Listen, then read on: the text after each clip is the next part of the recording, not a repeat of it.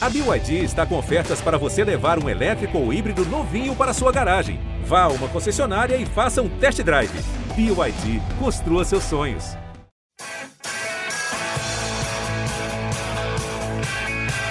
Rolou para Cafu, para Raí, pro gol. E que gol! Partiu o Rogério, pé direito na bola, passou pela barreira.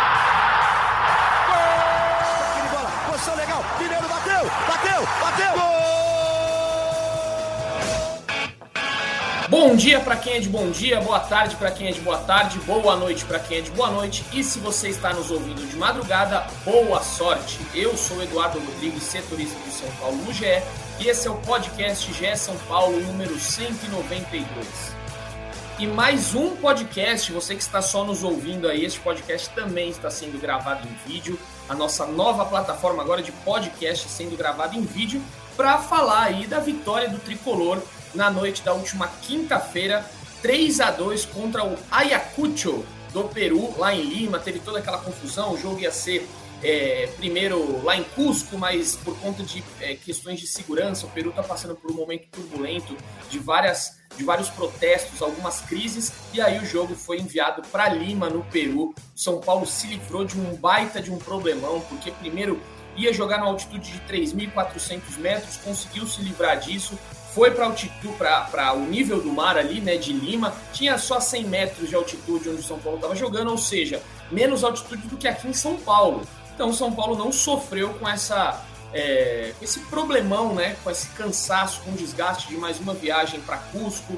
Enfim, o São Paulo se deu bem, só que dentro de campo a coisa não foi tão simples assim quanto a gente imaginava, né? Quando a gente olhou ali e fala, pô, o São Paulo se livrou da, da, da altitude, vai dar tudo certo em Lima, o São Paulo vai passar o carro, não vai ter problema nenhum. Só que não foi bem assim que aconteceu. O São Paulo abriu o placar até bem cedo ali com a Arboleda, mas depois sofreu com o time do Ayacucho, hein?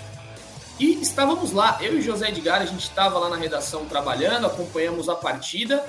Uma partida que deixou aí algumas pulgas atrás da orelha do Senna e a torcida ficou irritada, né, Zé? Como é que você viu essa partida de ontem? Seja bem-vindo. Fala, Edu, meu amigo, tudo bem com você? Espero que sim, espero que esteja tudo bem com São Paulino e com a São Paulina que também nos escuta nesse podcast de sexta-feira. Sextou, né? Sextou mais cedo aqui pra gente, falando dessa vitória do São Paulo. Acho que eu, eu, eu, minha visão sobre a partida do São Paulo vai muito da, da, da sua análise publicada né, hoje de manhã no, no GE. Globo. É, São Paulo cumpriu o objetivo que teria, talvez enfrentando o adversário mais fraco do grupo, e numa competição em que só o campeão do grupo classifica, o São Paulo precisava começar vencendo, ainda mais diante dessa circunstância, desse benefício que o clube teve, né, saindo da altitude de mais de 3 mil metros para atuar no nível do mar em Lima. O objetivo foi cumprido, São Paulo saiu com os três pontos, mas é, a imagem e o desempenho da equipe foram preocupantes.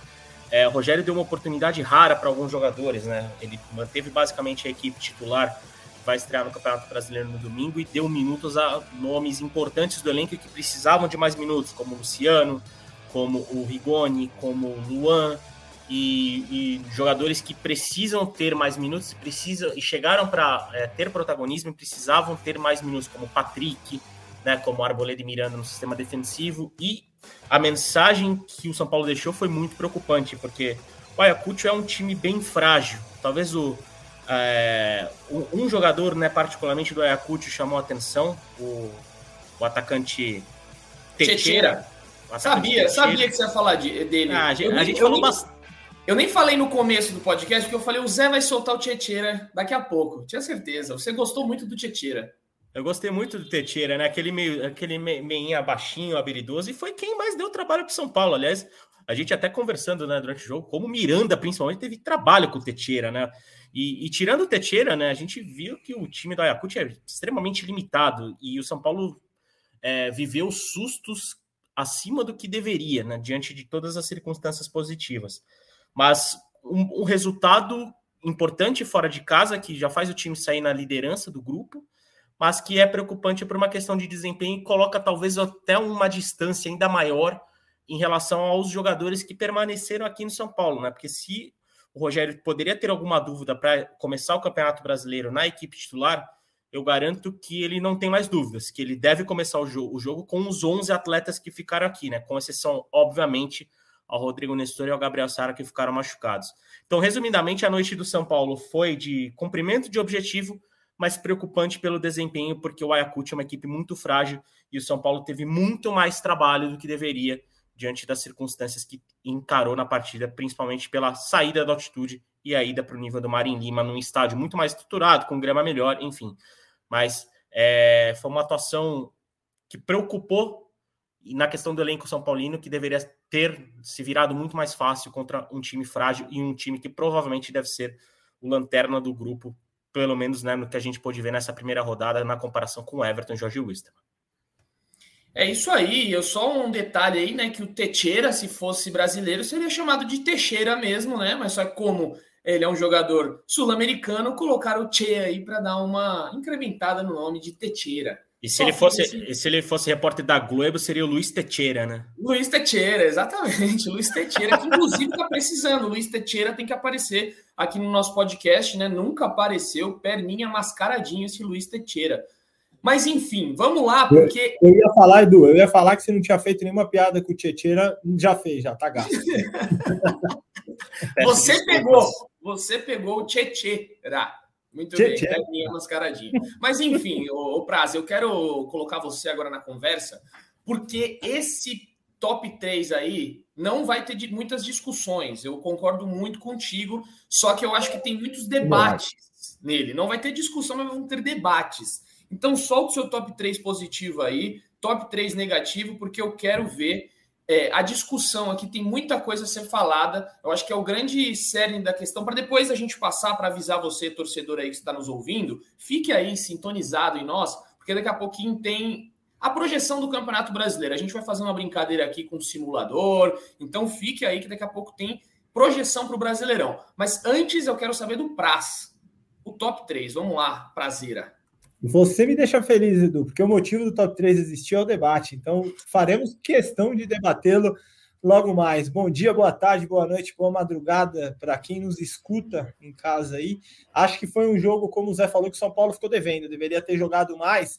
E acho que esse top 3, e aí não sei nem se tem a ver com o debate que você falou, Edu, mas eu acho que ele deixa claro o porquê dos garotos de Cutia estarem tão à frente dos jogadores mais consagrados. Ontem, os garotos de Cutia que entraram e são reservas dos reservas foram fundamentais para o São Paulo ganhar o jogo no segundo tempo. Então, acho que isso mostra muito é, as escolhas do Ceni no dia a dia do clube. Coloquei como primeiro, como melhor em campo, Luciano, e aí ele também foi eleito melhor em campo é, pela Comebol, deu, deu é, é, coletiva depois, nós vamos falar da coletiva curiosa do Luciano com o Ceni hablando espanhol ali, mas coloquei o Luciano muito pela movimentação dele, achei que lembrou em vários momentos aquele Luciano da era Diniz ali, o Luciano que vinha buscar a bola no meio, começava a construção das jogadas, se tecnicamente ele não fez um jogo espetacular, ele se movimentou como ele se movimentava nos melhores momentos dele. Então, acho que isso é um ponto importante para o São Paulo, pensando em futuro e até em time titular para ele, porque o Luciano é um jogador que com certeza o torcedor deposita muito. Coloquei o Juan em segundo e acho que o Juan entrou muito bem fazendo o pivô, aquela jogada que faz tanta diferença no futebol. A parede para os companheiros chegarem. Achei que o Juan fez isso algumas vezes, quase fez um golaço no final do jogo. Deveria ter chutado ao invés de tentar o toque atrás. Achei que o Juan entrou muito bem. E coloquei o Thales Costa em terceiro. Achei que o Thales também entrou muito ligado no jogo, para um lugar do Colorado, deu uma dinâmica maior do que o volante colombiano vinha dando. Então, gostei muito do Thales. É, o Murici também é muito fã do Thales, em papos que já tivemos. Ele gosta muito do Thales, ele deposita muita confiança nesse garoto que foi campeão mundial sub-17 com a seleção brasileira. É, então, olho no Thales, entrou bem ontem. No negativo, coloquei o Volpe. Achei que o Volpe falhou no segundo gol, uma falha considerável. Achei que ele não falhou no primeiro. Muito torcedor nas redes sociais falou é, falou sobre isso. Achei que ele não falhou no primeiro gol. O jogador saiu de cara, cara a cara com ele ali. Mas achei que ele falhou um pouco depois do segundo gol, ainda pior do que no segundo. Poderia ter sido o terceiro gol do Ayacucho e ali sim deixar um jogo muito complicado para o São Paulo. Então, o, o Volpe viveu uma noite bem feliz ontem. Coloquei o Patrick em segundo, e aí o Patrick acho que vale também um debate depois sobre é, a forma dele na temporada até agora. Acho que o Patrick ainda não mostrou a que veio, é, tá com problema de condicionamento, não entra no jogo ali, a movimentação dele ainda é lenta comparado é, aos outros jogadores do São Paulo, e coloquei o Rigoni em terceiro. E aí o Rigoni também vale um debate específico, porque cadê aquele Rigoni? O que, que aconteceu com aquele Rigoni do Crespo? batia de direita, batia de esquerda, driblava. É, é, o Rigoni jogava com até um certo encantamento. Hoje o Rigoni parece que faz força para jogar, erra passes, é, tem uma dificuldade enorme. O que, que aconteceu com o Rigoni? Mas coloquei ele como terceiro pior. E aí a menção honrosa que você tanto gosta, Edu. Ontem só teve duas e não negativo, porque o jogo de São Paulo foi ruim, apesar da vitória. Menções desonrosas ontem para Reinaldo e Moreira, Edu. Eu só trocaria aí, colocaria, concordo com você no, na, na, primeira ali no top 3. Estou com dúvida um pouquinho do Juan ainda, mas beleza, vou deixar passar essa. Só que no destaque negativo eu colocaria o Moreira em segundo já, logo de cara, porque assim foi terrível o jogo do Moreira. É, eu achei que ele errou muito passe, ele não conseguia, ele tava, parecia que ele estava com medo de jogar. Não ele, tá, ele, ele parecia estar nervoso, né, Edu? nervoso, assim como parecia o Volpe, um cara experiente. O Volpe parecia que estava ali num, num jogo de final, porque foi muito tenso, assim, né? Toda bola que ia no Volpe, ele estava um pouco com medo. Mas eu trocaria só, deixava o Patrick de fora, jogou 45 minutos, foi mal, deixaria ele para as menções desonrosas e colocaria o Moreira, porque decepcionou. O cara deixou o Igor Vinícius no banco, que é naturalmente o reserva. Então acho que ele deveria mostrar mais eu acho que ele deveria ter ido um pouquinho mais para a linha de fundo, ter feito ultrapassagem. O Moreira fez um jogo muito pragmático. Ele pegava a bola, não tinha opção. Bem, né? Quem?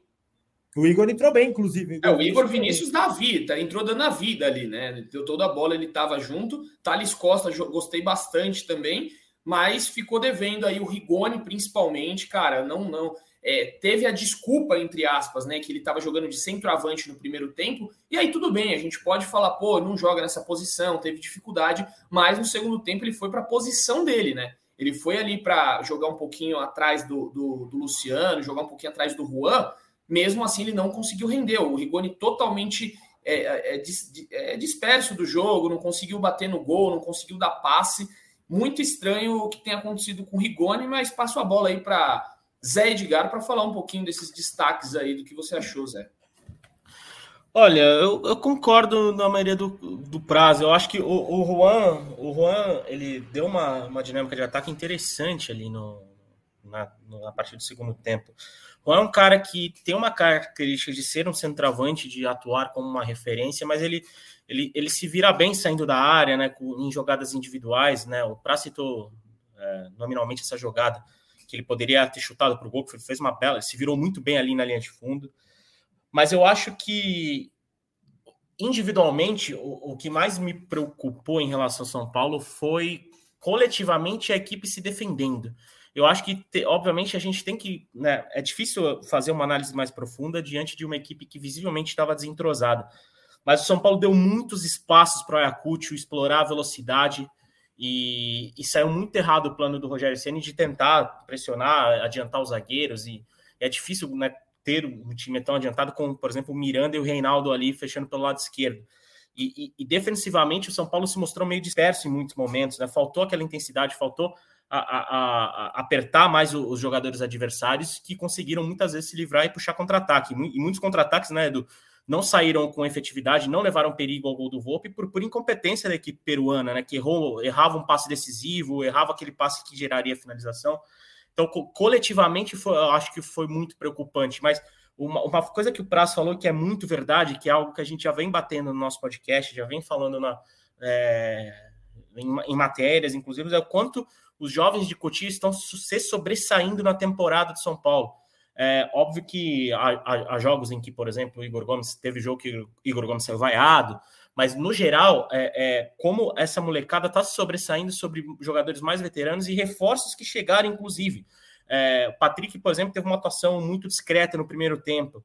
É, na, na, etapa final, o Thales Costa, que foi um jogador que entrou ali no meio campo, teve uma atuação muito melhor conseguiu chamar mais o jogo, conseguiu prender mais o jogo. O Juan é um exemplo também que entrou no segundo tempo e também teve uma atuação melhor. E então, é, eu acho que o Rogério Ceni cada vez mais está tendo esses recados de que para ter o time que ele quer perto do ideal e, e, principalmente essa questão de intensidade é algo que eles têm valorizado e valorizou muito na reta final do Paulista, ele vai ter que observar cada vez mais esses meninos, até porque a parte física de alguns reforços que chegaram não tão legais, é, tecnicamente, alguns jogadores mais experientes não tão legais, e o Miranda e o Reinaldo acho que são dois bons exemplos do, do que a gente viu na, na última quinta-feira, sobre tecnicamente e fisicamente falando também. Então, é, é, é, se há um ponto positivo, é, é como esses jovens estão dando uma resposta positiva para o Ceni. Mesmo em uma partida na qual o adversário era frágil, o São Paulo precisou virar a partida, virar o jogo. Né, e conseguiu muito pelo, por esse desempenho de jovens jogadores. E um, e um parênteses também em relação ao Igor Vinícius, eu acho que é um ponto positivo que a gente tem que citar, porque o Igor Vinícius claramente né, foi muito prejudicado pela lesão que ele teve. Ele virou a terceira opção da lateral direita. Né? O Rafinha é o titular incontestável, um dos capitães né, do, do, do, do Rogério Ceni e o Moreira, um jovem promovido de 17 anos, o jogador mais jovem no elenco, estava aparecendo ali como a segunda opção. E justamente no, no, numa partida em que, diríamos, é, o São Paulo teve um ambiente né, negativo, né, jogar fora de casa, jogar em outro país, o Moreira não conseguiu dar a resposta, e o Igor Vinícius, que é um jogador muitas vezes tão criticado pela torcida, entrou com um ritmo diferente, entrou em outra rotação e conseguiu responder bem. Então, é, e ele também é um dos jogadores jovens do elenco ainda. Então, acho que o ponto positivo é que o Rogério Ceni está cada vez mais podendo contar com esses jovens, e isso vai ser importante para o São Paulo né, a partir de agora. A gente até vai, vai entrar nesse, pode entrar nesse assunto mais tarde, porque o São Paulo agora começa uma maratona mesmo de jogo quarta, domingo, quarta, domingo, quarta, domingo. E o Rogério tendo essa resposta positiva desses garotos é bom para o São Paulo, porque mostra uma questão de reforço do elenco que ele tem na própria categoria de base. E, e, num clube com tantas dívidas e com tantos problemas financeiros, ter essa resposta de jogadores jovens, jogadores da base, é sempre positivo. Muito bem, tá aí a análise completa de José Edgar de Mato sobre a atuação de ontem. A gente já pode, né, passar a régua aí, porque foi só uma estreia, o São Paulo cumpriu o seu objetivo, que era ganhar, apesar da, daquela vitória meio é, bem enganosa, vamos dizer assim, o São Paulo fez o dever fora de casa, ganhou por 3 a 2 os três pontos garantidos. Se deu bem, porque o Everton e o Jorge Wilstermann, que são os outros, é, vocês estão vendo aqui, né? Quem está nos assistindo está vendo aí embaixo, né? O, os, os, resultados da, do grupo D. E o Everton empatou com o Jorge Wilstermann. O São Paulo lidera com folga agora, né? Com três pontos, o Everton em segundo com um ponto, Jorge Wilstermann também com um ponto, e o Ayacucho com zero ponto, não pontuou ainda o Ayacucho. Então o São Paulo vai ter uma, tem uma boa vantagem aí para o jogo da próxima quinta-feira. É quinta, né? O jogo é quinta-feira contra o Everton. Então, São Paulo, se ganha do Everton no Morumbi, que é um placar que a gente espera que aconteça, né? O São Paulo não pode vacilar contra o Everton do Chile, que não tem lá grandes, é, podemos dizer assim, tradição, né? Não tem grande tradição no futebol sul-americano o São Paulo tem praticamente o dever de ganhar, e aí, se conseguir seis pontos, já fica um pouquinho mais tranquilo. Mas enfim, vamos passar a chave, mudar a chavinha. Diga só, lá, Só para encerrar essa, essa, questão do Everton, né? Tudo que você falou, tem também a temporada irregular que o Everton vive, né? O Everton empatou com, né, com o Jorge Wisterman por 1 a 1 mas o Everton tem uma temporada irregular. São 13 jogos, contando Liga Chilena, né? Estreia na Sul-Americana e a Copa Libertadores, porque o Everton chegou na Sul-Americana, né? Após perder pro perder para o Estudiantes de La Plata, né, na, na, na, fase qualificatória. São 13 partidas com quatro vitórias, cinco empates e quatro derrotas, ou seja, uma equipe de desempenho irregular que o São Paulo vai ter pela frente em casa no Morumbi. E o próprio Rogério, né, na entrevista coletiva, destacou a importância de vencer o Everton e largar com seis pontos na, nessa chave. E depois do Everton, São Paulo tem Manchester United aí na Premier League. Não, brincadeira, torcedor. O Everton do Chile. Não confunda com o Everton lá da Inglaterra. O São Paulo que se conquistar seis pontos, já fica um pouquinho mais tranquilo aí na, na tabela de classificação. Mas enfim, vamos passar aí para frente, né? Mudar a chavinha, porque o São Paulo, que vale mesmo para o São Paulo, segundo o Rogério Ceni, é campeonato brasileiro, é o Brasileirão. O São Paulo vai ter aí pela frente o Atlético Paranaense no domingo, às 19 horas, no Morumbi. E o Rogério Ceni deixou os jogadores titulares aqui em São Paulo, né, no CT da Barra Funda, com Charles Hebert, que é o francês que treinou o time durante toda essa semana. E aí, como bem observou o José Edgar de Matos ontem, são os 11 que não viajaram, que estavam aqui no CT da Barra Funda. A gente pode falar rapidamente aqui o possível time, que é o Jandrei, Rafinha, o Diego Costa e o Léo, e o Wellington na lateral esquerda. Pablo Maia, Igor Gomes, Nicão e Alisson. E lá na frente, Éder e Caleri é o possível time do São Paulo. E aí quero perguntar, vou abrir para Felipe Ruiz aqui, El Praz, já que a gente estava na, na Sul-Americana, El Praz, El Prazito. El Praz, Quero saber de você, Praz, quais são suas expectativas Primeiro, para o jogo de domingo, com essa escalação aí, o time ficou uma semana inteira descansando. E qual sua expectativa para o Brasileirão? A gente daqui a pouco vai mostrar o guia do Brasileirão aqui, é, que tem uma, uma galera aí que está achando que o São Paulo pode ser surpresa. Eu quero saber de você, Felipe Ruiz. O São Paulo pode surpreender? Eu não vou muretar, Edu, e já vou dar a manchete para você. Eu acho que o São Paulo vai fazer o melhor brasileirão dos últimos tempos. Acho que o São Paulo termina entre os cinco primeiros no Campeonato Brasileiro. E aí vou te explicar o porquê. Parou, parou, parou, parou. Eu quero a tarja aqui, ó. Eu quero a tarja. Por favor. Por Paulo, favor. Felipe Ruiz diz: o São Paulo vai fazer o melhor brasileirão dos últimos anos. Eu quero a, a gente vai para os comerciais, na volta ele, ele, ele, faz a análise dele. Então, é daquelas que depois aí. o torcedor printa e vem cobrar, né? Não, mas é isso vai, aí. Vai eu quero isso isso, eu quero. Olha lá, ó. Obrigado ao Rafa, Rafa Barros aí, ó. Rafa Craque colocou Felipe Ruiz aí. O São Paulo vai fazer o melhor brasileirão dos últimos anos. Agora se vira para explicar isso aí, Praça. Vou explicar o porquê, Edu. Eu acho que o Senna entendeu... prazo, não eu e Edu, viu? eu acho que o Senna entendeu na metodologia dele é, a importância do Campeonato Brasileiro, então eu acho que vai ser o foco principal do segundo semestre do São Paulo, como ele deixou claro já em mais de uma coletiva. E eu acho que o Senna entendeu que na, no calendário brasileiro atual é muito difícil você jogar duas, três competições ao mesmo tempo. E o São Paulo, em outros anos, com o próprio Crespo, é, com o Diniz, é, em alguns momentos, o São Paulo priorizou outras competições. O Crespo poupou no Brasileirão em vários momentos. E eu acho que o Ceni não fará isso. Eu acho que o Ceni tiver que poupar, ele vai poupar a primeira fase da Sul-Americana inteira, independentemente de perder a vaga ou não. Eu acho que o Ceni vai, de, de repente, até se precisar poupar, tirar um ou outro jogador mais importante na Copa do Brasil. Eu acho que ele vai fazer de tudo para colocar o São Paulo de volta a Libertadores via, via Campeonato Brasileiro, que é mais acessível.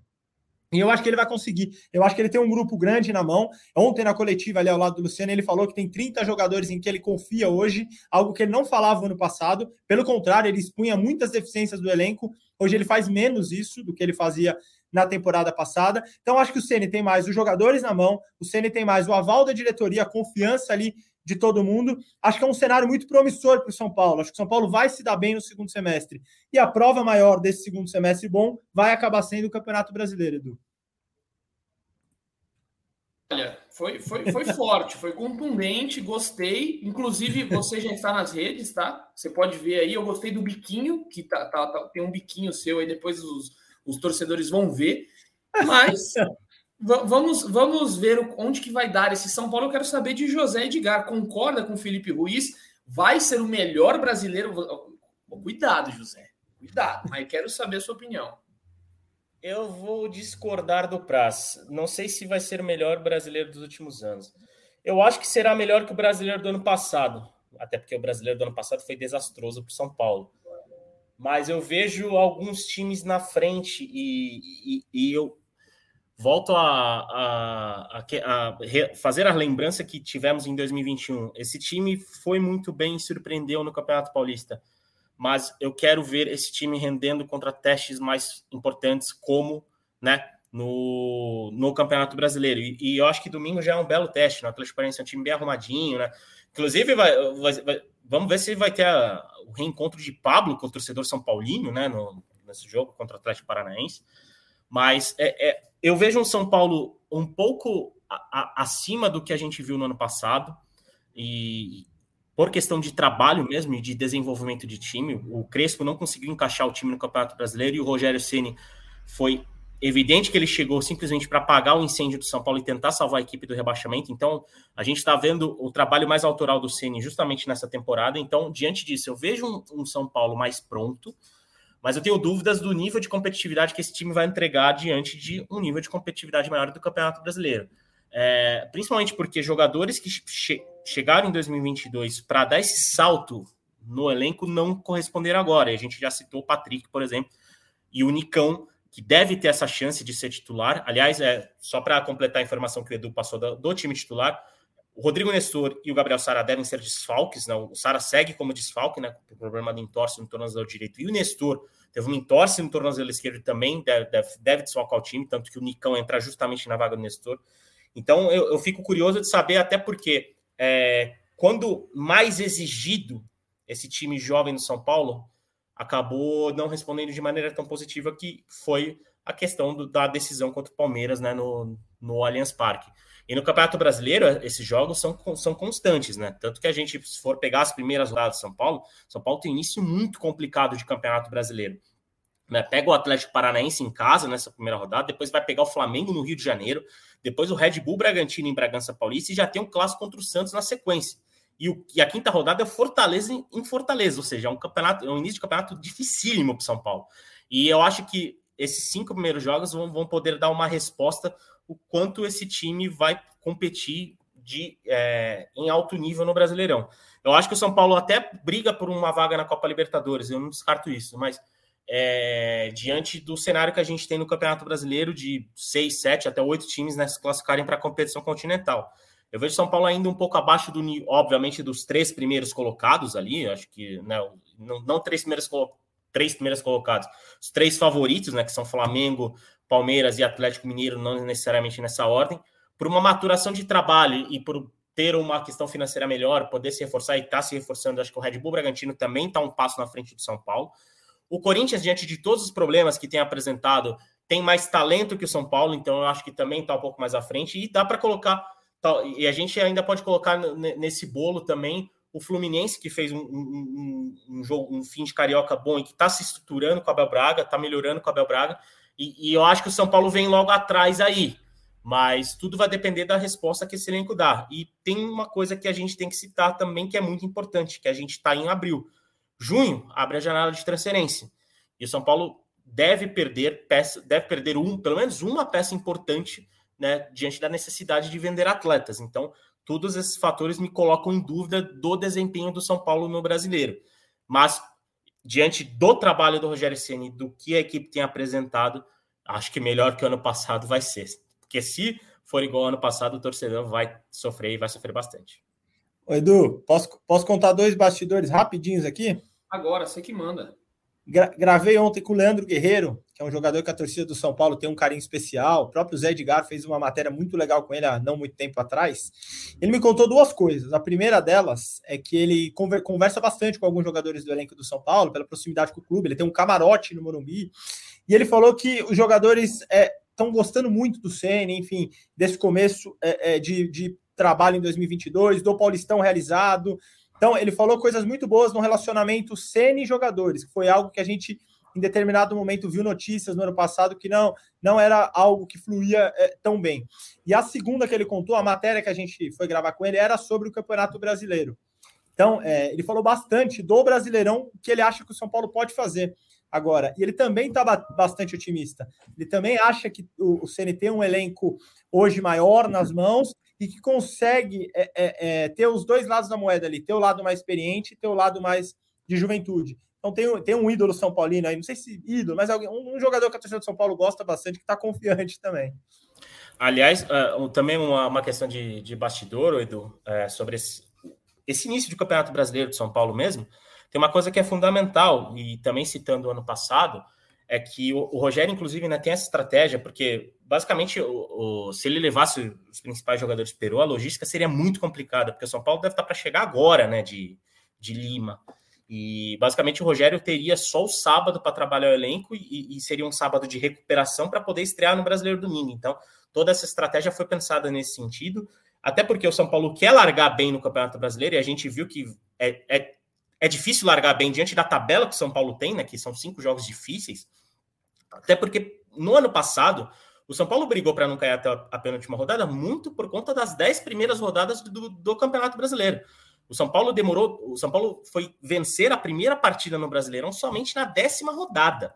E basicamente ficou mais de meio turno, né? Ficou, ficou basicamente meio turno para poder conseguir o primeiro triunfo. E, e esse início péssimo de brasileiro foi fundamental para lá na frente o São Paulo ter que correr atrás diante de um cenário de pressão, diante dos resultados que não viam, diante da confiança do, do, do elenco que foi abalado, enfim, uma combinação terrível que fez o São Paulo brigar até o fim contra o rebaixamento. Então, esse início de Campeonato Brasileiro também é, é tratado como prioridade para lá na frente evitar sufoco e evitar o cenário que, que o time viveu em 2021, porque é aquela coisa.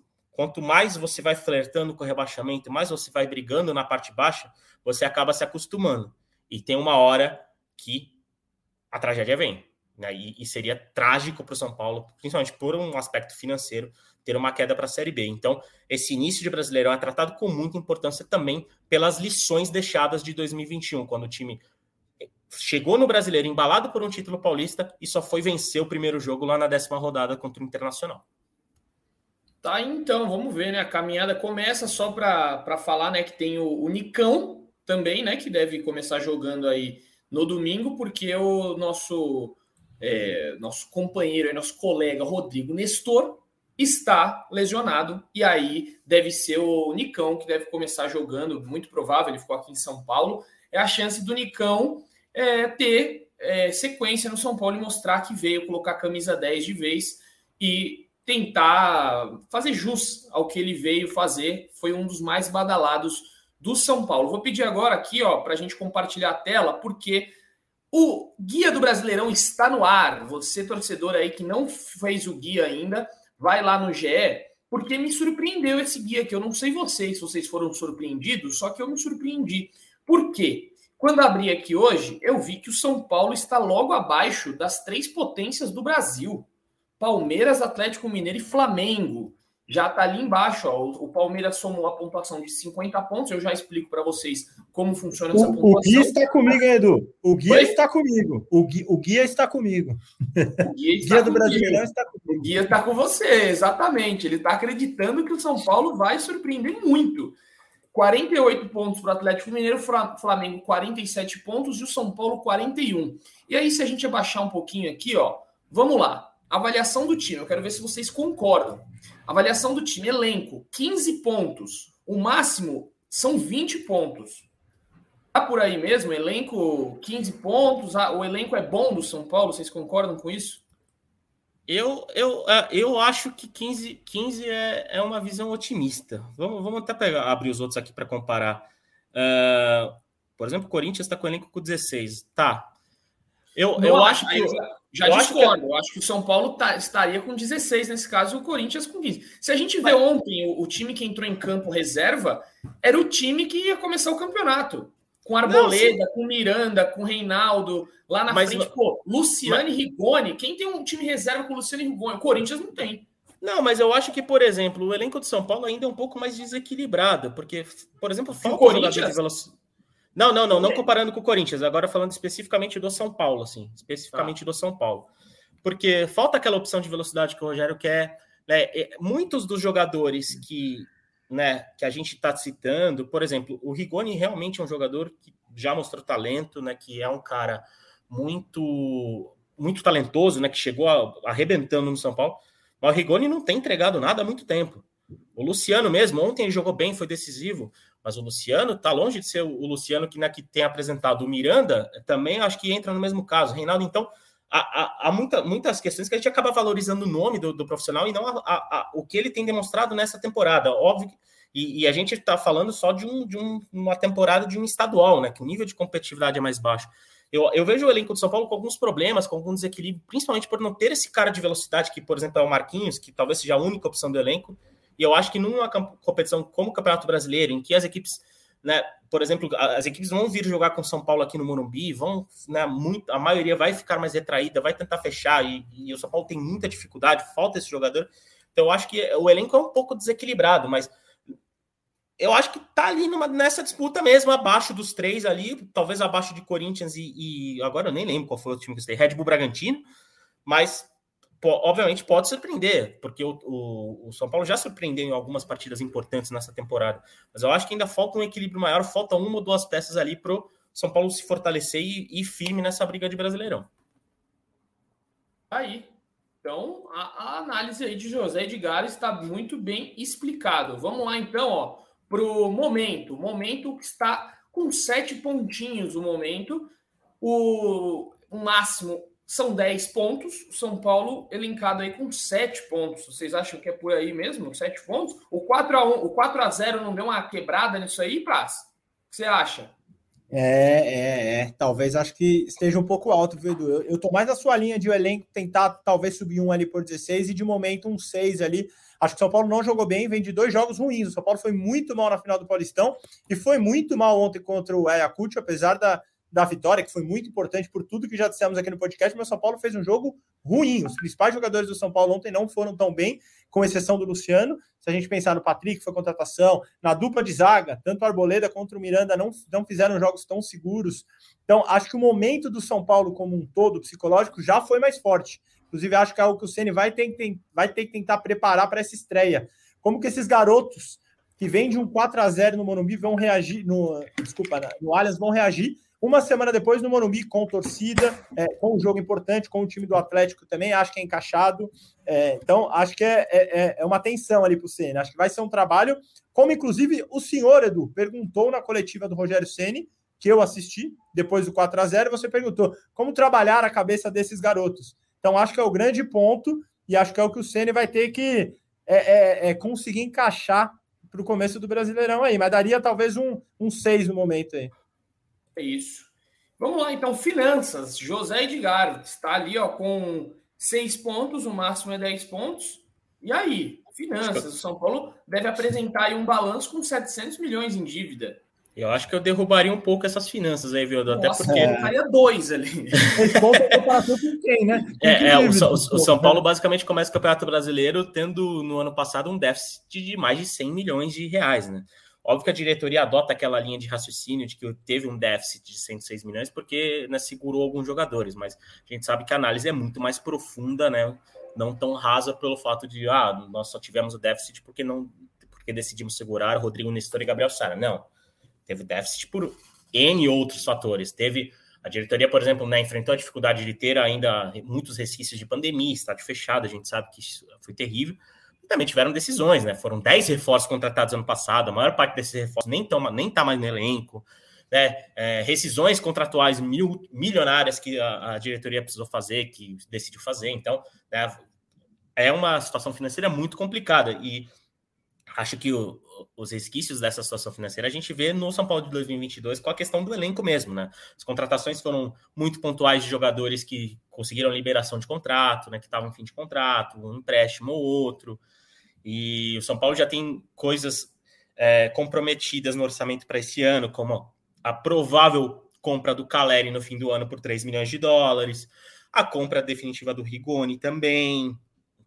Tem a questão do Gabriel Neves, né, que tem uma opção de compra que, sei lá, diante vendo do cenário que a gente vê hoje, dificilmente o Gabriel Neves deve ficar para São Paulo na próxima temporada. Mas então é uma coisa comprometida e que prejudica, inclusive, o Rogério a ter opções que ele queria ter dentro do elenco de São Paulo. Então, eu acho que seis é um, é um número muito positivo, porque seis, pelo menos na minha época de escola, na minha escola, seis fazia você passar de ano. E financeiramente, São Paulo está longe de passar de ano, né? Convenhamos, né? Pois é, também, também acho, né? Mas enfim, vamos, vamos seguir aqui. Eu, você, torcedor, pode votar lá o que você acha, como você avalia o São Paulo. Isso daqui foi uma avaliação do GE. O retrospecto, cinco pontos, é o máximo retrospecto. Também fico um pouco de dúvida aí no retrospecto, porque o São Paulo ultimamente não tem tido um retrospecto muito bom no Campeonato Brasileiro, né? O retrospecto, o último, último título foi em 2008.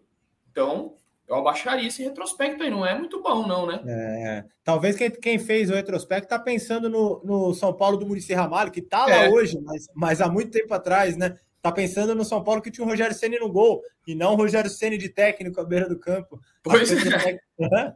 o retrospecto recente realmente não favorece. São Paulo deixou uma vantagem de sete pontos, talvez um dos brasileiros mais ganhos dos últimos tempos, é escapar das mãos ali, né?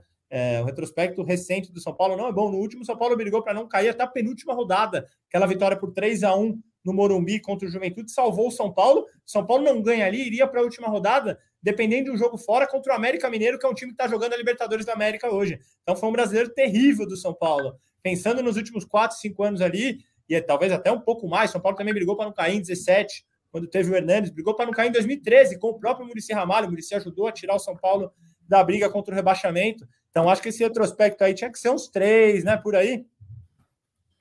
Olha, é, o São Paulo vai começar o Campeonato Brasileiro de 2022 depois de ter feito a sua pior campanha da história dos pontos corridos, né? São Paulo fez 48 pontos ano passado, foi a pior campanha da história dos pontos corridos do São Paulo. Então, é, é, dá para baixar um pouco esse retrospecto, concordo. Obviamente o São Paulo é ex-campeão brasileiro, tem muita história, principalmente nos pontos corridos, né? O único time que foi tricampeão brasileiro ali, né, nos pontos corridos. Mas eu, concordo com o Praz que as últimas campanhas preocupam um pouco. O São Paulo, São Paulo foi protagonista do Brasileirão com o Fernando Diniz, né? Quando brigou pelo título, mas obviamente teve aquela queda de desempenho, né? O time terminou em quarto lugar, se não me engano, me fala a memória, vocês podem me corrigir se eu estiver falando besteira. Quinto lugar, mas, Quinto lugar. Quinto lugar, exatamente. Terminou em quinto lugar, que seria uma, uma campanha para esse time, seria excelente o quinto lugar, né? Trazendo a realidade mas o São Paulo está longe de ser protagonista há alguns anos no brasileiro, então também daria uma baixadinha nessa nota aí. Estamos todos de acordo, e por fim, eu acho que esse a gente vai entrar em acordo que casa oito pontos, tá bacana, né? Oito de dez, eu acho que o Morumbi realmente é um caldeirão. São Paulo, quando lota o Morumbi, é difícil demais ganhar. Vídeo o Palmeiras que sofreu lá um 3 a 1 Eu estava no estádio, né? E foi uma, uma atmosfera ali fantástica o São Paulo, se a torcida abraçar esse time igual está abraçando, né? Saiu o ranking hoje, o GE colocou lá que o São Paulo, até o momento, é o, o clube com mais público, né? Com média de público mais alta do Brasil, é, dentre os clubes da Série A. Eu acho que tem muita chance aí. Eu acho que casa a gente não vai discordar, né, amigos? Acho que não, e os números estão a favor desse, dessa discussão, só para passar para o torcedor, porque o São Paulo tem 8 de 10 né, no fator casa. São Paulo na temporada tem 10 partidas como mandante, ganhou 7, empatou duas e perdeu apenas uma, justamente aquele jogo para o Palmeiras, né, na fase de classificação do Paulista. Foram 15 gols anotados e 5 sofridos, ou seja, é incontestável falar que o São Paulo em casa é outro time, São Paulo em casa tem ido muito bem e ir em casa no Brasileirão é receita de sucesso e o São Paulo pode muito só pegar o Morumbi para ter uma campanha boa no, no Brasileirão de 2022. Eu acho, então, viu, amigos? Eu acho que talvez o fator casa tenha sido a grande notícia é, é do trabalho sim. do Senna até agora. Tem os garotos de Cutia revelados e tal, mas talvez o que ele tenha é, trazido de mais importante a esse São Paulo é a sintonia com a torcida. O Zé falou de dois empates, os dois ainda quando o time não tinha encaixado, empates em 0 a 0 para Ituano e Inter de Limeira, mas ainda não era um São Paulo um pouco, um pouco mais pronto. Claro que ainda Sim. não está pronto, mas ainda não era um São Paulo pouco mais pronto. E tem a derrota contra o Palmeiras, que o São Paulo talvez até nem merecesse perder pelo segundo tempo que fez. Então, assim, é impressionante como o Edu falou, o clima, a atmosfera também estava no 3 a 1 lá no Morumbi. Acho que talvez isso é o que o São Paulo leve de mais forte para o brasileiro e talvez o que tenha que manter. Aí a diretoria pode pensar em medidas, é, seja ela baixar ingresso, seja ela fazer promoção, é, mas para trazer o torcedor, para que a gente não tenha jogos no Morumbi com 15, com 20 mil pessoas, para que o Morumbi comporte públicos de 40, 50 mil pessoas no brasileiro, acho que isso pode ser fundamental para o São Paulo fazer uma, uma grande campanha. Muito bem, vamos lá dar voto então, né? Vocês, depois de toda essa análise, categorias da avaliação: é candidato ao título, pode surpreender, candidato a coadjuvante ou risco de Z4? Vamos votar aqui, ó. Qual, qual que a gente, os amigos acham aí? Vamos lá, vamos lá. Acho que pode surpreender, tá de bom tamanho, né, gente? Aqui, Praz, bora. Bora, vamos nessa. Acho que pode surpreender. Acho que pode surpreender. Então... Pode surpreender é desde fazer uma campanha como aquele time do Diniz fez que ninguém esperava, até surpreender negativamente e terminar em décimo, algo que eu acho que não vai acontecer mesmo, porque se acontecer, eu vou tomar muita porrada por causa desse vídeo que o Edu fez questão de soltar nas redes sociais já. Mas o eu já, que... já está viralizando, meus amigos, inclusive no ambiente interno da Globo ali. Bruno Diniz ali está espalhando a palavra de Felipe Ruiz para Maravilhoso, eu gosto é disso, eu gosto é disso, e aqui, ó. O São Paulo está no mesmo pote, né? De Fortaleza, Corinthians, Fluminense, Bragantino pela avaliação do público. Candidato ao título, acho que não dá para tirar esses três aqui de cima, né? Flamengo, Palmeiras e Atlético. Pode surpreender, então, Fortaleza, Corinthians, Fluminense, São Paulo e Bragantino. Candidata a coadjuvante, o público votou que é Ceará, Atlético Paranaense, Botafogo, América Mineiro, Inter e Atlético Goianiense. E risco de Z4, olha só, o público está achando que o Santos, dessa vez, corre o risco, né? Mais um ano. Com Curitiba, Goiás, Havaí, Cuiabá e Juventude. Eu acho que o público está bem ponderado, eu gostei. Acho que só, só, uma coisa desperta a curiosidade, mas é difícil a gente fazer qualquer avaliação, porque o Botafogo é um Botafogo praticamente novo que vai jogar o Campeonato Brasileiro, né? Com técnico novo, com reforço chegando. Então o Botafogo é uma equipe que eu acho que pode surpreender no brasileiro. Mas é difícil ter qualquer né, análise e comparação com os outros times, porque simplesmente a gente não viu esse Botafogo é, atuar, né? A gente vai ver domingo, né? Time estreia contra o Corinthians lá no Engenhão, aliás, ingressos esgotados. Vai, o Botafogo vai ser uma atração desse Campeonato Brasileiro por todo esse contexto.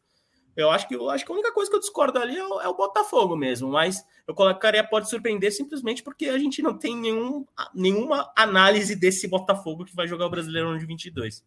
Talvez, talvez o Inter eu colocaria um acima também, não pode surpreender, apesar do Inter na temporada não estar tão bem. É, o Inter sequer chegou à final do Campeonato Gaúcho, o Inter caiu já na Copa do Brasil muito cedo, mas o Inter ele tem time, ele tem bons talentos ali, tem bons jovens, tem jogadores rodados, experientes.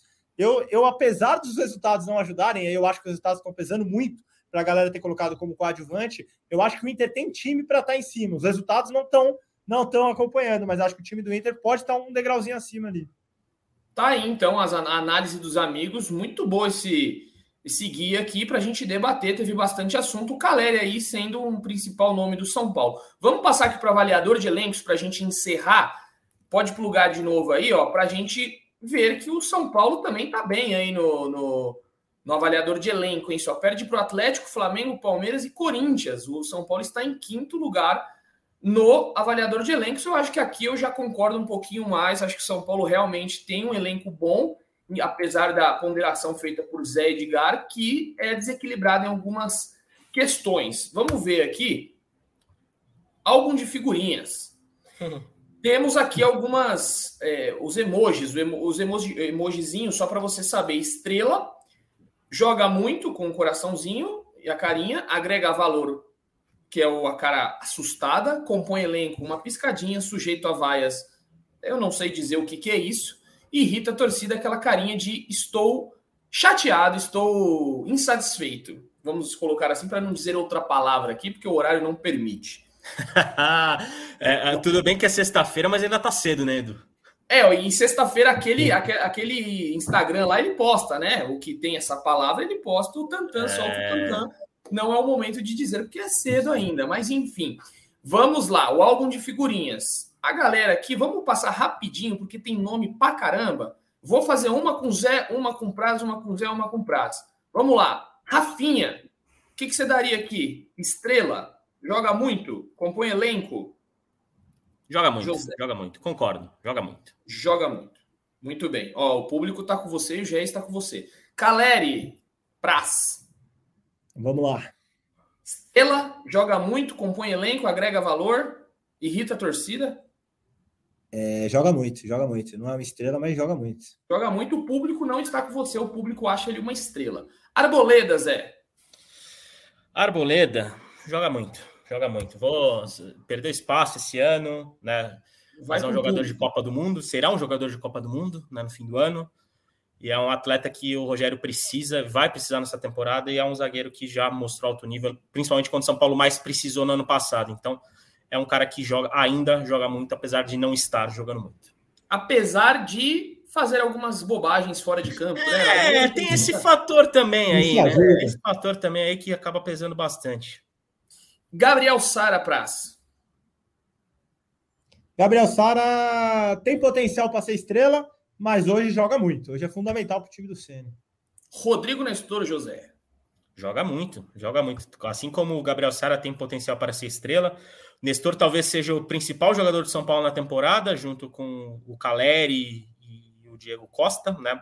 Mas cresceu muito na fase final. É um jogador que o Rogério principalmente conseguiu evoluir, conseguiu encontrar a posição dele como um 10 Infelizmente, para o São Paulino e para São Paulino, o Nestor teve assim, torce no tornozelo, então deve perder né, alguns jogos aí em sequência.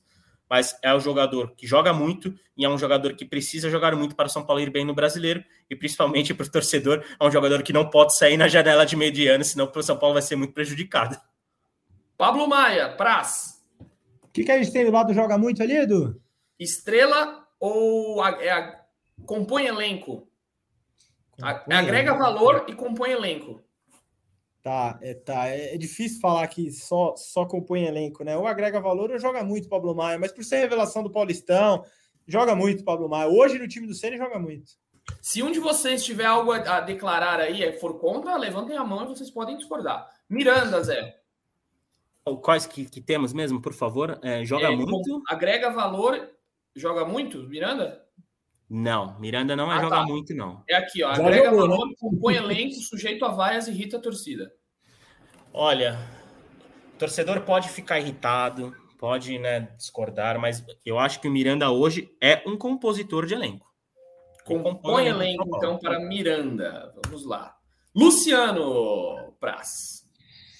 Luciano, cara, eu acho que o Luciano, eu vou, eu vou responder conforme a temporada de 2022. O Luciano ele já jogou muito, ele já foi fundamental ao São Paulo, aquele time que, que abriu sete pontos, como eu falei aqui. Hoje o Luciano tá do lado do Joga Muito, que é o glorioso agrega, agrega valor. valor. Hoje agrega o Luciano valor. agrega valor o elenco de São Paulo. Muito bem. Alisson, Zé. Alisson tem compõe elenco e qual que é o outro mesmo? Já esqueci. Agrega valor. Alisson compõe o elenco, cara. Alisson compõe o elenco também. É um jogador que tem. É um, é um, é um titular do Rogério Ceni hoje. É um, um cara que cumpre muito bem as funções, que ajuda o time, mas que é, é limitado tecnicamente. E é um cara que dificilmente vai ser protagonista, dificilmente vai ser o cara que vai fazer a diferença para o São Paulo. E é um jogador que, por exemplo, caso chegue, caso o Marquinhos evolua, caso né, chegue uma nova opção, diríamos que seria um cara que perderia espaço no time titular, mas tem feito bons jogos, é uma, uma das contratações mais bacanas do São Paulo na temporada, mas para mim é um jogador que compõe o elenco. Vamos lá, no pique agora, hein? Porque tem bastante jogador aqui, senão a gente vai passar o dia aqui. Vamos lá, Praz. Léo, rapidão. Léo, é... agrega valor. Zagueiro titular de São Paulo hoje. Jandrei, agora sim, Zé, Jandrei, quero ver. Jandrei agrega valor. É o goleiro titular de São Paulo, não é o goleiro de primeira prateleira do país, mas hoje é o melhor goleiro de São Paulo, isso é indiscutível. Éder Praz. Cara, Éder, eu tenho uma opinião tanto quanto polêmica, Edu, sobre isso. Acho que ele fez apenas bons jogos, não entendo tanto a titularidade dele, titularidade dele absoluta. Acho que o Luciano tende a, a, numa forma física melhor, roubar essa posição. Então vou pôr para o Éder um compõe elenco. Acho que ele vai acabar compondo elenco no Brasileirão. Tudo bem. Igor Gomes, é. Igor Gomes, a gente teve essa discussão, né? Que eu acho que é um jogador que compõe um elenco. Mas diante do que a gente viu no, no Morumbi, é um cara que tem a capacidade para irritar a torcida. Olha, então tá aí. Irrita a torcida é o um. Boa, Zé. Mudou, hein? Mudou. Vamos lá. Isso, pelo, uh... isso simplesmente pelo que a gente tem visto no Morumbi, né? Isso pelo que a gente tem visto no Morumbi. Show, gostei, gostei. Tá de acordo, Praz? De acordo, acho que o Igor, é, apesar do CNT sair em defesa pública, o Igor não tá nas graças do torcedor e acho que tem muita probabilidade, dependendo do começo do campeonato, por exemplo, de irritar a torcida. Diego Costa, então, já de bate pronto agrega valor. O, o, outro zagueiro titular, um dos pilares é, da defesa São Paulina na temporada, faz uma temporada muito boa até aqui, agrega valor. Wellington, é. Agrega valor também. É o lateral titular de São Paulo e cresceu, fez um, um jogo muito ruim no Allianz Parque na decisão do Paulista, mas é um jogador que precisa de maturação e precisa de minutos para evoluir. E eu acho que esse Campeonato Brasileiro vai ser importante para o Wellington ganhar minutos e evoluir e ser o jogador que o torcedor espera. Nicão, Praz? Nicão, Nicão, eu acho que ele compõe elenco. Ele vai, pode ser importante em algum momento. Hoje não é titular do time, mas tem, tem potencial para ser importante. Compõe elenco. Muito bem. Patrick. Compõe elenco também, Edu. Rigoni. Rigoni, cara, o Rigoni tinha Sim. potencial ali para ser joga muito, tinha potencial até para o Rigoni do Crespo se bobear estrela. estrela. O Rigoni é. do Rogério Ceni, cara, tem potencial para irritar a torcida. Olha só, tá aí então. Concorda, Zé? Eu, eu colocaria em compõe elenco. Eu, eu acho que a, a, torcida acaba tendo uma benevolência maior do Rigoni pelo, pelo que tem ele um, fez ano passado. Tem um sujeito a vaias também, né? É, tem um sujeito a vaias. Eu acho que o sujeito a vaias tem, tem outros jogadores ali que, que podem entrar. Mas o, o, Rigoni mostrou muito potencial em 2021, mas em 2022, realmente, como o Prazo bem falou, tá, tá devendo bastante. E ele mesmo sabe disso. Né? Luan. Luan sou eu, né? Isso. Você. Assim como o Rigoni, né? O Luan de 2022 é um Luan totalmente diferente de 2021. Luan é um cara que demorou um pouco para conseguir encontrar a melhor forma física, afinal, né, teve uma lesão muito difícil. Então, hoje o Luan é um cara que compõe o elenco de São Paulo compõe elenco, aqui compõe elenco. Muito bem. Andrés Colorado, Praz. Andrés Colorado. Cara, eu vou, eu vou ser bem honesto com você, Edu, que eu não vejo o hype todo que a torcida São Paulina vê no Andrés Colorado. Acho que ainda não conseguiu se adaptar ao estilo de jogo do Ceni. Ontem, mais uma vez, fez um jogo apagado ali. É, eu acho que ele pode, no máximo, compor elenco. Hein? Compõe elenco. Hum, Relâmpago Marquinhos, Zé. Compõe elenco também. É um jogador que ainda precisa evoluir, principalmente na questão de tomada de decisão e na questão do contra um. O Rogério já tinha batido nessa tecla há algumas semanas. A gente até né, destacou isso ontem, né? Do Marquinhos atuando pela esquerda, tendo campo é ou, e o Marquinhos, né? Atuando pela direita, tendo que cortar e ser um pouco mais protagonista da ação na individual com a bola é outra. É um jogador que precisa de campo, porque a velocidade é a principal característica. Então ele precisa evoluir em muitos aspectos para ser o jogador de velocidade que o Rogério tanto quer e que ele ainda não é. Olha quem caiu no seu colo, Praz. Thiago Volpe.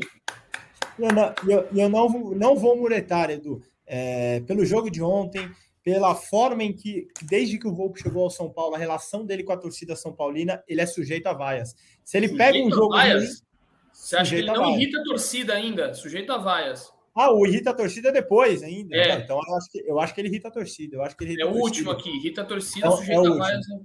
Então ele irrita a torcida. Irrita a torcida o rei, o King Naldo.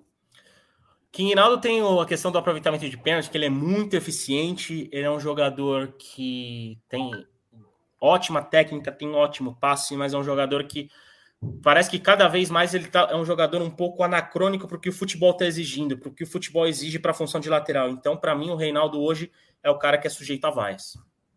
Muito bem, anacrônico, gostei. Assina embaixo. Igor Vinícius, Praz. Igor Vinícius. Cara, eu acho que o Igor Vinícius é sujeito a vaias também. Apesar de ter entrado bem no jogo ontem, é outro jogador que a torcida já tem um certo pé atrás. A gente vê, às vezes, o Igor, um, dois passos errados pela direita, a torcida já dá uma chiada com ele. Acho que ele é sujeito a vaias. E por fim, e não menos importante, Gabriel Oneves. É, é, é, aquela coisa, né? A gente tem uma, a, gente tem uma avaliação sobre o Gabriel e, a tor e muitos torcedores têm uma avaliação completamente oposta sobre o Gabriel. Gabriel, assim como o Praz falou do hype que muitos torcedores e torcedoras têm sobre o Andrés Colorado, pelo Gabriel Neves, eu acho que é algo até ainda maior nesse sentido. Eu coloco o Gabriel Neves como um jogador que pode irritar a torcida. Eu acho que o torcedor, aos poucos, vai. Né, o Gabriel Neves não rende o que a torcida deposita de confiança nele. Então, assim como Igor Gomes, eu acho que é um jogador que pode irritar a torcida nessa temporada nesse Campeonato Brasileiro. Que é um, um nível competitivo muito maior do que a gente viu no primeiro semestre até agora no Campeonato Paulista. Terminamos então nossa votação. Muito obrigado aos dois companheiros aqui de setorismo. A gente tem o público colocou Caleri como uma estrela. Ele tá com a gente não colocou nenhum. Nossa pontuação foi de Quantos pontos a gente fez aqui?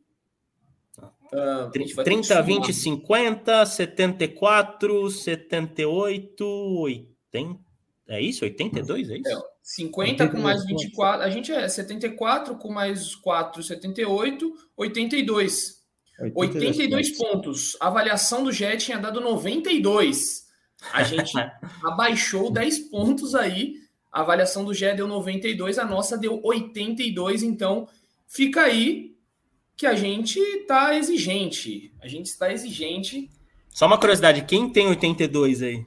80, vamos ver, o São Paulo ficaria uh, entre ficaria abaixo do Santos aqui. Ó. Ah, não, não ah, ficaria. O, provavelmente o Santos a gente ia baixar bem também. A gente até porque a gente, até porque a gente avaliou muito o momento que esses caras chegam no Campeonato Brasileiro. É, né? Então, exatamente, exatamente. por exemplo, Miranda é um cara que obviamente você tem no elenco, você vai falar, cara, é o Miranda é o joga muito, né? Porque é o Miranda, mas o Miranda de hoje não é o Miranda joga muito, assim como como o Luan, enfim. É, é, são aqueles caras que, se atuarem no seu melhor nível, vão automaticamente subir a, essa pontuação e, e automaticamente vão botar o São Paulo na prateleira, uma prateleira mais acima no brasileiro.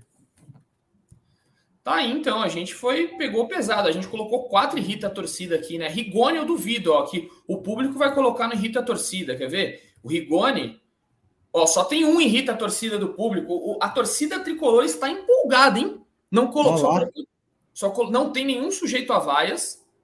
Só tem Thiago Volpe que irrita a torcida. Vamos ver quanto o público fez? Ó, o público fez 48 com 30 dá 78. Com mais 6. abre, abre, abre a calculadora aí, gente, que eu sou muito. 84. com 15, 99.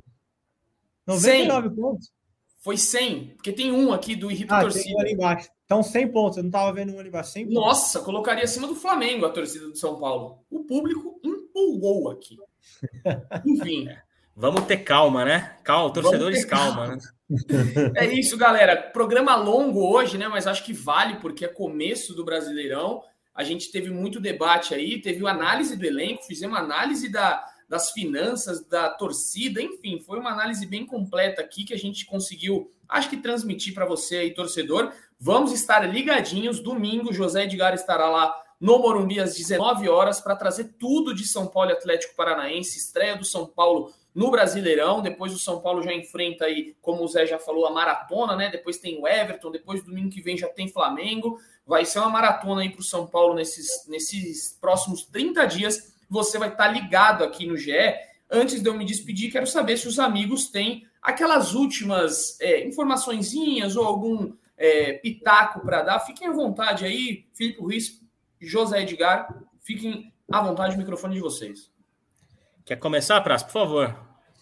Começarei então, Zé. É, toque final aqui, Edu, Zé, é, vai em cima da coletiva do Rogério Senna. Né? Estávamos com um, um, programa muito voltado ao Campeonato Brasileiro e acabamos falando, praticamente nem falando dela, mas ela foi muito curiosa. Ao torcedor São Paulino, a gente sabe que muitos deles gostam de, de ver as coletivas, assista é, é, essa, a essa coletiva do Ceni. Ele falou em espanhol por 15 minutos direto, ele traduziu pergunta para o Luciano, que não tinha entendido o espanhol. Uma hora, em determinado momento, ele pede pergunta para o Luciano. Não, mas pergunta para o Luciano, porque todas as primeiras perguntas foram para ele. O Luciano, não, não, não, porque viu que o Rogério estava mandando bem em espanhol, então o Luciano falou: não quero me complicar aqui, não vou, não vou gastar o espanhol aqui também. Então, foi, foi uma entrevista bem curiosa para o torcedor São Paulino e fica o ponto positivo. Assim, é muito legal quando a gente vê um técnico evoluindo, um técnico buscando falar outro idioma, principalmente quando ele está no país em que fala aquele idioma. Eu até falei que me lembrou um pouco o Crespo quando veio trabalhar no Brasil e aprendeu português. Fez questão de, nas coletivas, tentar falar em português, de um jeito enrolado também, porque o português é até mais difícil do que o espanhol. Mas, mas fica o ponto positivo, assim, é legal quando a gente vê um técnico ou qualquer pessoa na vida evoluindo, buscando um enriquecimento cultural. Então, ponto positivo para o Rogério, o torcedor que, que quiser ver essa coletiva curiosa em espanhol, vá procurar na, na, São Paulo TV, lá com a São Paulo TV. Não, não, não. Você vai procurar no GE. São Paulo TV. No, tá no GE e mais, Edu. Tem trecho. Fica no GE aí, pô. No nosso Instagram também. Vamos fazer. Você fez o merchan aquela vez. Tá no meu é. Instagram um trecho, tá no seu Instagram outro trecho. Qual que é o seu Instagram? Fala aí, pô. Instagram Felipe Gomes Ruiz, tudo junto. Você encontra um trecho curioso daquela da entrevista coletiva que o Ceni deu em espanhol, né, Edu? Muito bem. E no GE, no GE tem, tem tudo disso. Cobertura aula, aula espanhol? Aula espanhol? É um não, ratito, não? não? Só no ratito. Olha lá, Instagram Felipe Gomes Ruiz. De moral, ah, o Rafa é muito, o Rafa, Rafa é muito parceiro. É muito bom. É outro Rafa nível Rafa aqui, é né? parceiro demais. Mas aquele vamos abraço lá, então. sempre é bom demais. Valeu, valeu, prazer a Felipe Gomes Ruiz e vamos colocar o do, do Zé aí também, né? Faça o seu Instagram, Zé, para você dar o seu destaque final. Bom, vamos lá arroba Zé Edgar, é meu Instagram, né? Como, a, como é meu Twitter também. Eu tenho dois destaques finais, duas informações rápidas. Primeira do time sub-20 do São Paulo, que o nosso glorioso Aziz, né? O nigeriano Aziz Balogun, anotou o primeiro gol com a camisa do São Paulo, né? É, fez, balançou a rede na vitória por 3 a 1 contra o São Joséense, um amistoso disputado no Paraná. A equipe do Alex começando a temporada vencendo e com um gol do nigeriano, do jogador nigeriano que vai reforçar a equipe sub-20 do São Paulo. E uma outra notícia já do basquete, né, que o São Paulo está São Paulo se classificou para a final da Champions League das Américas de basquete. E diríamos que no mesmo nível que a Libertadores do basquete, né? E vai disputar, o tricolor vai tentar o primeiro título, né, contra o Biguá do Uruguai neste sábado às 19 horas lá na Arena Carioca 1, foi a Arena Olímpica. Então, o São Paulino é São Paulina que gosta de ver seu o tricolor brilhando. É só assistir na televisão a partir das 19 horas deste sábado, São Paulo podendo fazer história e ganhando, ganhar, ganhando um título sul-americano, um título continental no basquete. Lembrando que o, não, o, projeto do basquete é um projeto já sólido do São Paulo há alguns anos. O São Paulo pode conquistar o, um dos principais troféus do continente sul-americano, do continente americano no geral, justamente neste sábado contra o Biguá do Uruguai, às 19 horas, na Arena Carioca 1. Então é isso, Edu. Obrigado mais uma vez por estar, pelo convite, por, por esse programa e até a próxima. Só chamar. Valeu, Zé. Obrigado por existir. Obrigado, Felipe Ruiz, por existir. Obrigado, Rafa, aí, por essa edição maravilhosa. Ficamos que coisa maravilhosa, que coisa linda essa despedida. né? Um final feliz aqui. Pode, e coloca no Instagram aí também, né, pô? Eduardo Underline R Oliveira, né? Pra gente acabar aqui. E eu espero que todo mundo esteja nos ouvindo até o final. Se não estiver ouvindo, não valeu de nada o que eu estou fazendo aqui. Mas fica aí o registro Eduardo Underline R Oliveira. Agradeço todos vocês que nos acompanharam, que nos acompanham aí. Seguimos na batalha aí com o tricolor, né? Trabalhando e trazendo muita informação para você, torcedor. Como lembrar, né? Sempre bom lembrar Leandro Canônico, que nos abandonou com aquele bordão maravilhoso de um beijo no coração e um abraço na alma de cada um de vocês.